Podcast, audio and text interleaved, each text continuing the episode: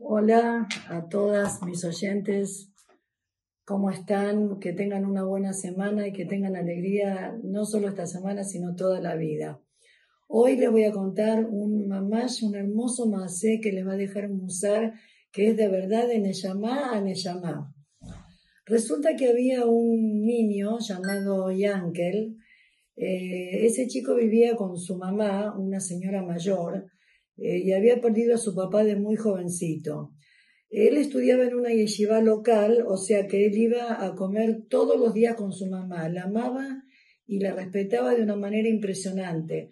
No la dejaba nunca sola. Siempre estaba con ella, le daba amor. Bueno, no hace falta decir el kibbutz Baem que hacía.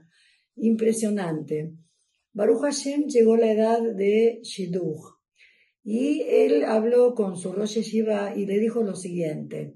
Le dijo, mire, Rab, yo le pido un favor, si usted me está buscando un shidduch, yo le pido que sea una mujer, una chica que acepte que mi madre viva con nosotros desde que nos casamos. Si no, yo no quiero nada. Entonces él le dijo, pero Yankel, esto es imposible. Tu vida y por la alajá tiene que ser, al principio, Tienes que vivir con tu mujer solo porque tienen que hacer su hogar solos. No puede ser. Y le hablaba y le hablaba, pero no lo convencía. Un día lo citó para hablarle especialmente de ese tema y no había manera de convencerlo. ¿Qué se le ocurrió al Rosh Yeshiva? Llevarlo al Rab Shlomo Zalman Oyerbach, que era muy amigo de él, y, y el chico aceptó, y Ángel aceptó. Entonces fueron los dos a hablar con el Rab Oyerbach y le empiezan a contarle la versión de todo lo, que pasaba. ¿Y cuál fue la respuesta del Rab, del Rab Shlomo Zalman? Le dijo, la alajá va a quedar como quiere este joven Yankel, que la madre viva con la pareja desde que se casen.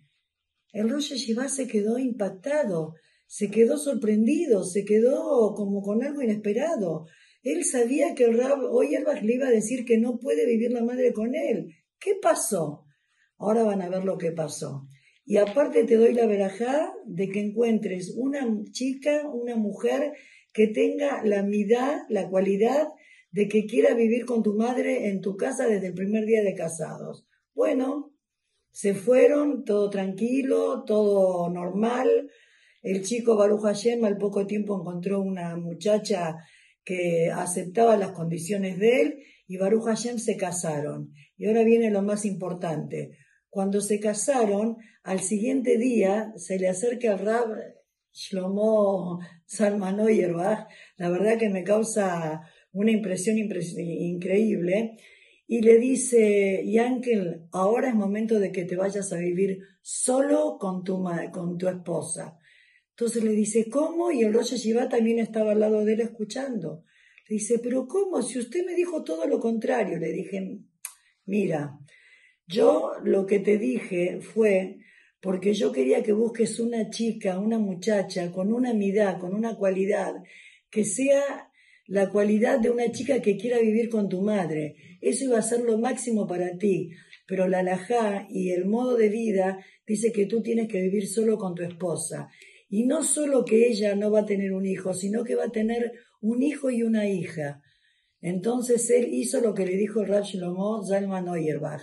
De aquí deducimos dos midot muy importantes. Midot son cualidades. Una, que fíjense que un rab tan importante como el rab Shlomo Zalman le dio una alajá al revés con tal de que él busque una muchacha con midot excelentes porque para aceptar vivir con la madre tiene que tener un corazón muy grande. Pero él sabía que no iba a ser así, pero él quería que tenga midot buenas, para que sea una, una mujer buena para él. Y segundo, que cuando nos casamos tenemos que pensar que terminamos todavía a nuestros padres y que todos vamos a tener hijos y que nos va a gustar que nos vengan, que nos visiten, que nos respeten, sabiendo que el Kibbutz Baem alarga la vida de todos. Espero que les haya entrado de Neyamá a Neyamar. Las quiero.